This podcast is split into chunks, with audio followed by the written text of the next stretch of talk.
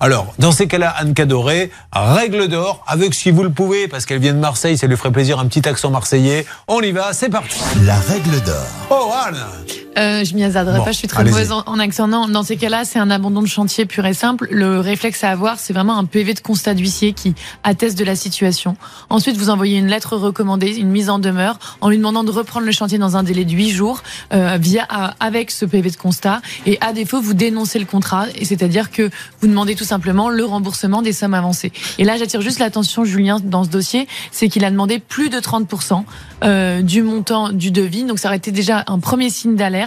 Et deuxième signe d'alerte, il n'y a pas de délai d'exécution sur le devis. Merci beaucoup. Et Alors depuis, la pauvre, elle est tellement stressée qu'elle s'est mise au yoga pilate. C'est bien ça? Pour se détendre un peu.